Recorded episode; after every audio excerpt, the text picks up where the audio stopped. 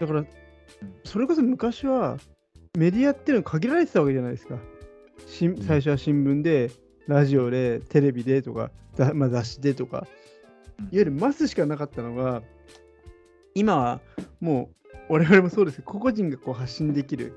世の中になってきてるわけですから、だからこそ、それでさっき翔太が言ったようなフェイクニュース的なものも蔓延するし、Twitter とか SNS を通して蔓延しちゃうし、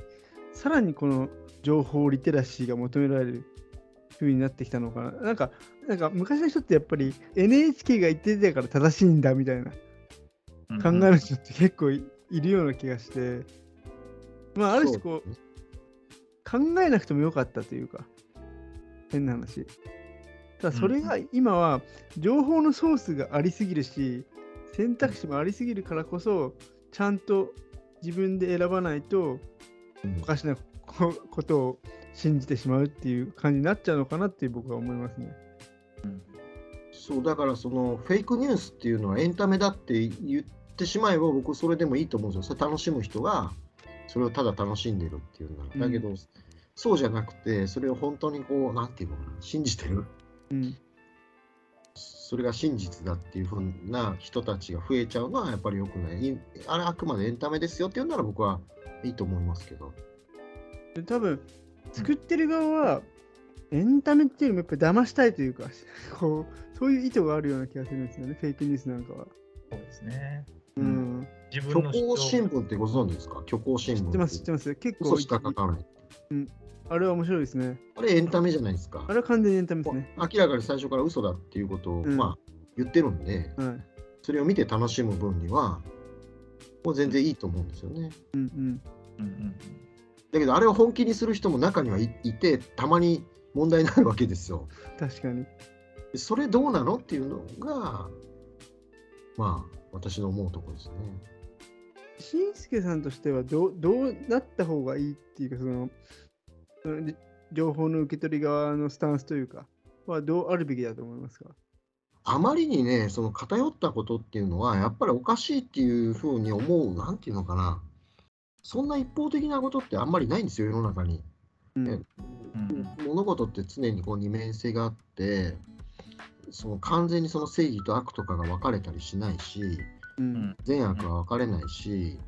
どっちにも言い分があるっていうことは、これもう誰しも理解しているはずなのに、それが、あの理解さされてないというか、自分に都合よくそれをね、切り替えてしまう。人間っていうのはそういうふうな傾向があるんで、それをやっぱり少しこう客観的に、常にこう、そう簡単にこっちが善でこっちが悪みたいなことは起きないよっていうことを頭に入れとくのが大事かなと思いますけどね。でそれが結構まあ言ってしまう難しいっていうのが現実じゃないですか。難しいと思う。うん、非常に僕はそれが逆に言うとそれができたら苦労しないぐらいの勢いなのかなって思っちゃってだからこそこう読みやすい記事とかはい入りやすいニュース情報うんっていうのをし、皆さんがこう信じるというかあそうなんだとかいうふうになってしまいがちなのかなって思うんですよね。多分頭の中で分かってても実際にじゃあその日々の中でニュースを見た時にそれをどう感じるかっていうのはちょっと僕は難しいんじゃないかなって思っちゃうんですよね。うんうん、だから、いや、その理想的には確かに、一つのニュースを見たときに多面的に捉えて、それ本当なの？っていう疑問を持つっていうスタンス？は大事だと思うんですけれども、誰しもがそれができるかっていうと、非常に難しいなっていううん感じに思う。あ、翔太、どうぞ。あのー安倍さんの国葬のニュースで、うん、みな皆さんす、あのーかなりね、意見が分かれたじゃないですか、あれって。うん、う、うん。右の人はすごい、左の人はありえないナンセンスだって感じで、徹底的に攻撃的なツイートだり、はうん SNS, 発信をするんですけど、左の人は左の人で、ありえないみたいな感じですごく真っ二つに分かれてるんですよね。うん同じ同じニュースを見てニュースを見ても。ううんん、でこうだから、どっちも正しいと、まあ、どっちが正しいと分からないと思うんですけども、このニュースを見て、互いに喧嘩するのはやめてほしい。やめてほしいな、みんなこっちを正しいんだから、うん、正しいかもしれないんだからっていうのはつくづく、あの相手を受け入れると受け、受け入れながら冷静にやってほしいなっていう感じてました。あれはいろいろまあそのなんで反対するかっていう理由がちょっと結構いろいろあったように思うので、例えば法律的な問題なのかその政治的な問題なのか思想的な問題なのか、うん。お金的な問題なのかその理由によってそのさまざま反対する人も賛成する人まあ賛成する人はほ安倍さんっていう人はを評価するから賛成するということなんでしょうけど、うん反対する人はいろんな意見があったので。えみんな意見があるんですよ同じニュー同じニュースを見ても、みんな賛成ない、反対ないであって、うんどどっちかの都合のいい情報を強あの狂信的に信じ込んで、それを拡拡散している。で仲間どんどん増え増やお互い仲間増やし合って、喧嘩し合ってっていう状況。いやでもねこれはな何が問題かっていうとその立脚しているものが違うんですよ。つつまりね安倍さんはじゃあその統一教会とどういう関係だったかっていうのをはっきりさせてその上でこれを評価するかしないかってやればうん。それはは賛成反対あっていいと思うんですけどそこを曖昧にしたままにでこれどうなんだっていうのをある人はそれはおそんなに深い関係じゃないとかいやうんこの人はもうズブズブだとかそのみんな意見が違うわけですよ。そのうんじゃあそれはっきりさせましょうと。はっきりさせた上でそれでも支持するっていう人と支持しないっていう人常に、あの安倍さんとか結構多いんですけどその説明することを避ける私はこう思ったからこうしました。で私いいと思うんですよ別に。そのうん。私は共産主義はあの日本には合わないと思うし日本共産主義危険だから入れない。別にそれはいいと思う。それは思想だからそのうんで逆の意見もあってもいいし、でもはっきりそう言うべきで、そのその上で支持するかしないかってしないと、あ日本の政治はもうずっとそれを曖昧にするんでね。だからみんな好き勝手な根拠で言うんで、話が噛み合わないんですよ。あー、なるほど。あすいません。ちょっと、まあ、別にいい全然いいんですけど、本来のその そうそう。ニュースが、ち一応そうベトナムの技能実習生っていうところか、まあ、多分新助さんがその、ね、ニュースを取り上げた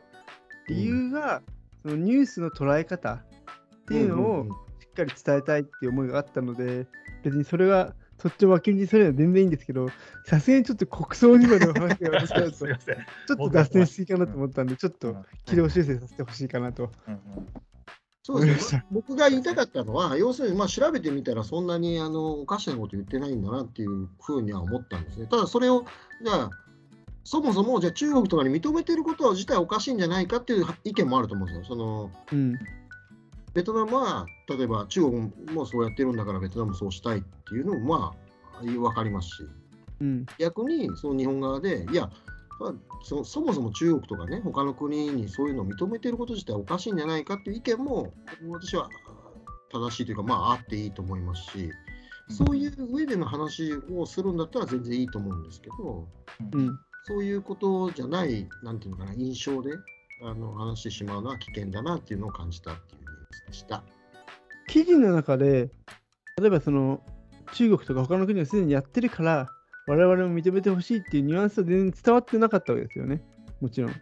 一部書いてあるのは、その他の国と同じようにしてほしい、同じように認めてほしいというふうに書いてあって、でもそれ、れをそのニュースを書いてる人間が間違ってるんじゃないかと最初思ったんですよ。うんああ、なるほど。そんなことあるわけないと。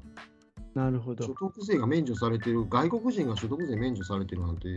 ありえないって、まあ私、それは私は無知ですけどね、その時はそう思ったんです。なるほど。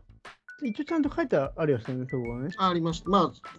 一部ですけどね、そのうん他の国と同じように認めてほしいと。でも私、そのニュース自体を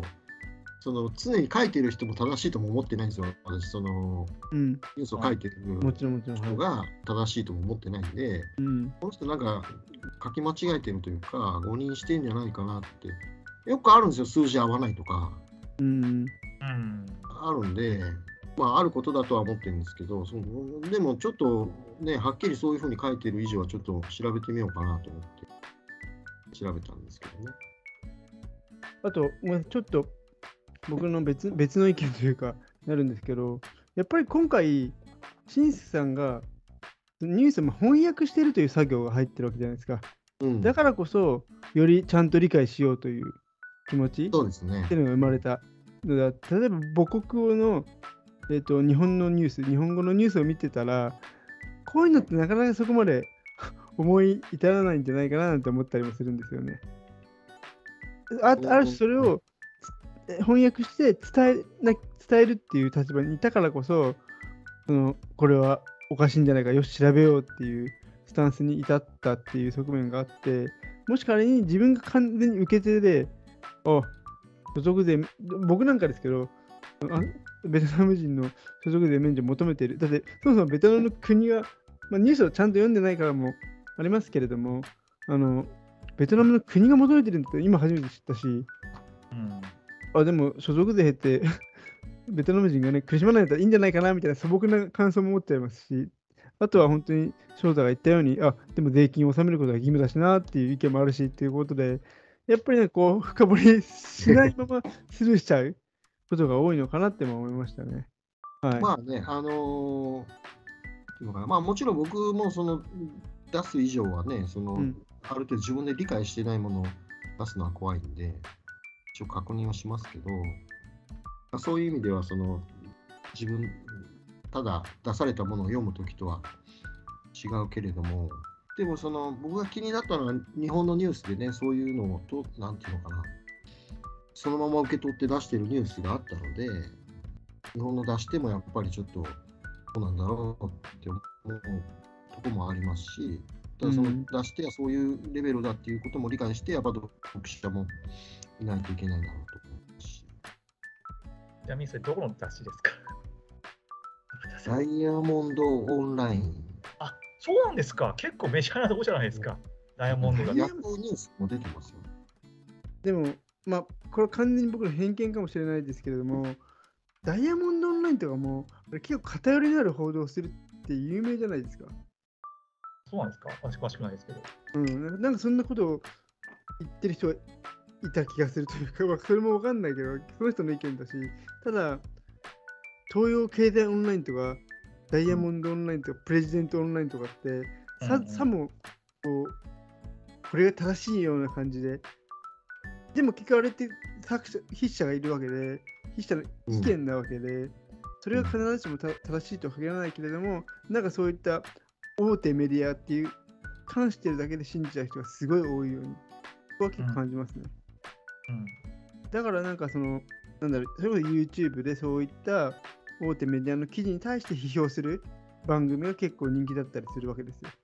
うんうん。うん、結構翔太はどう？そこら辺見たりする？それぐらいの記事って。私もあの新聞のニュース読んでると、必ず両両方の方向から読むようにしてますけどね。さうんん、うんまあ、右と左両方の記事を読んでみて、うん、どういう表現するのかな。どうどうこのニュースを受け止めたらいいのかなっていうのは日頃から心がけてますね。それすごい上級者の読み方だよね、やっぱり。うんいや偏りがあるんですよね、本当にね、ニュースって。うん、うん、読んでて。違和感があるなーって、自分どうどう消化していけばいいのかなっていう時で、いろいろ調べて、右も左も読んで、うん、溶かし自分で溶かしていくっていうのは常日頃やってて、なんか、すまあ、さっき申しますけど、ん SNS ってすごい極端な話してるの、あれ嫌な、僕すごい嫌いなんですよ、あれ。うん、うん、偏ってるのが。ああいう人になりたくないな、ちゃんと公正に受け、なるべく公正にニュースを受け止めたいなっていうのを常日頃やってて。うん。ちょっと前っていうか、まあ、今もあれですけど、うん。ウクライナ戦争、これ別にほ全然放送するかわからないですけども、ちょっとあの雑談程度に聞いてほしいんですけど、ウクライナ戦争について、要は、我々が得てる記事とかって、基本的にやっぱ欧米側の視点う。うんん、じゃないですか。うん。そうですだからその、ロシア側からの視点っていうのはなかなか見れないという言えない。ことは、あとだからそだからこそベトナムはね、まあ、社会主義で、同じ社会主義でどういう感じでやるかっていうのが気になるみたいな話を前したような気がしてて、うんうんね。うん、それは結構面白い視点だなって思ったんですよ。うんうん、やっぱ国にそよってそのスタンスが違うからうんですね。うん。そこら辺の国ごとのそのニュースの捉え方も違うなっていうのは非常に面白いなと思った記憶がありますね。あ、それはそううん。海外にいるんですから別の視点から読みたいなとか思いますね。ベトナムの視点から読みたいなって。しんすけさんはそのベトナムの記記事っていうかベトナム語の記事、まあ、ふ普段こう翻訳されてる中ではい例えば日本でも取り扱われるようなニュースにおいてベトナムと日本のスタンスが結構違うなって思ったことってありますか？うーんまあ例えばその実習生なんか一番端的に僕いつも思うのはあれはもうベトナムは一貫して労働力の輸出だって言ってるああ、それはね、前も言ってました日ね。本はあれは実習生だってずっと言ってるわけですよ。でその政府同士ですり合わせしないのかなって思うんですけど全然意見合ってないなと思います、ね。うん。他に何かありますか？パッとは思い浮かばないか。そうですね、まあその日本はこういう国だみたいなのは結構逆にずれてるなと思うのもありますよ。例えばベトナムなり欧米のニュースで日本ってこういう国ですよねとか、前もありましたけど日本に住んでるベトナム人が日本でこうやっちゃいけない習慣とかね。ああ、やりました。この、このね、ラジオでも取り上げましたしね。他にもあるんですよ、日本はこういう習慣があってとか、こういう。でもやっぱりなんか日本人の僕からしたら、ちょっと違うなっていうのが結構ある。だって逆に言うと、それは逆もそうなんですよね。その日本から見たそのベトナムの記事もそうだろうし、アメリカの記事もそうだろうし、うん。それやっぱずれてるんですよね。でそこに気づけるっていう意味はあると思います。そのベトナム人はこう見てるんだって理解することもできるし、やっぱずれてんだなってわかる。でだから逆に言うと僕らが見てるものもずれてんだなってやっぱわかる。うん。翔太はベトナムのニュースとかは読むわけ？まあ、株メインですけどね。株か。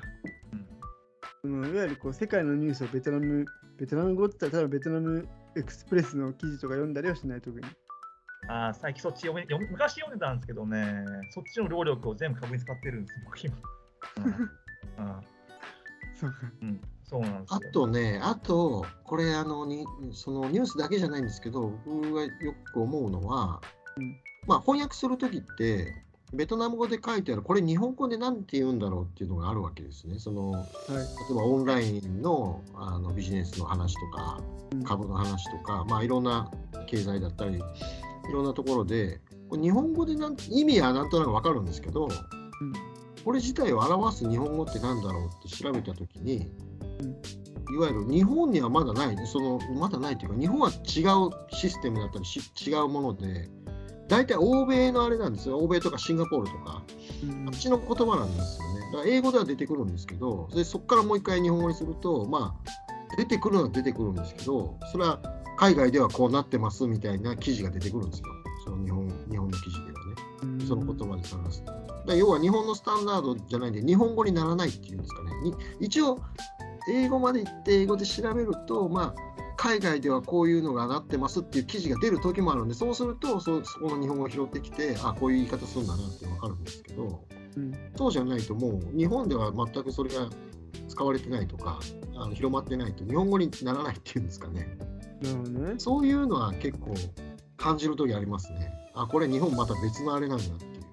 えー、それは面白い視点ですね。なんかね。はい。ということで、今日はなかなかちょっと笑いがあっちゃこっちゃいってしまった僕が悪いです。はいは感じでしたけど、最後にちょっと一応、しんすけまとめお願いします。やっぱり、いなんていうのかな、いろんな見方があって、いろんな意見があるっていうのは、まあ、許容するのも大事だと思いますし、まあそれをあの認めてあの、自分もそっちの見方とかを取り入れていくと、よりこうニュースが面白くなるんじゃないかなと思いました。はい。ありがとうございました。じゃあ、今日はこれですかね。はい、はい。ありがとうございました。はい、ありがとうございます。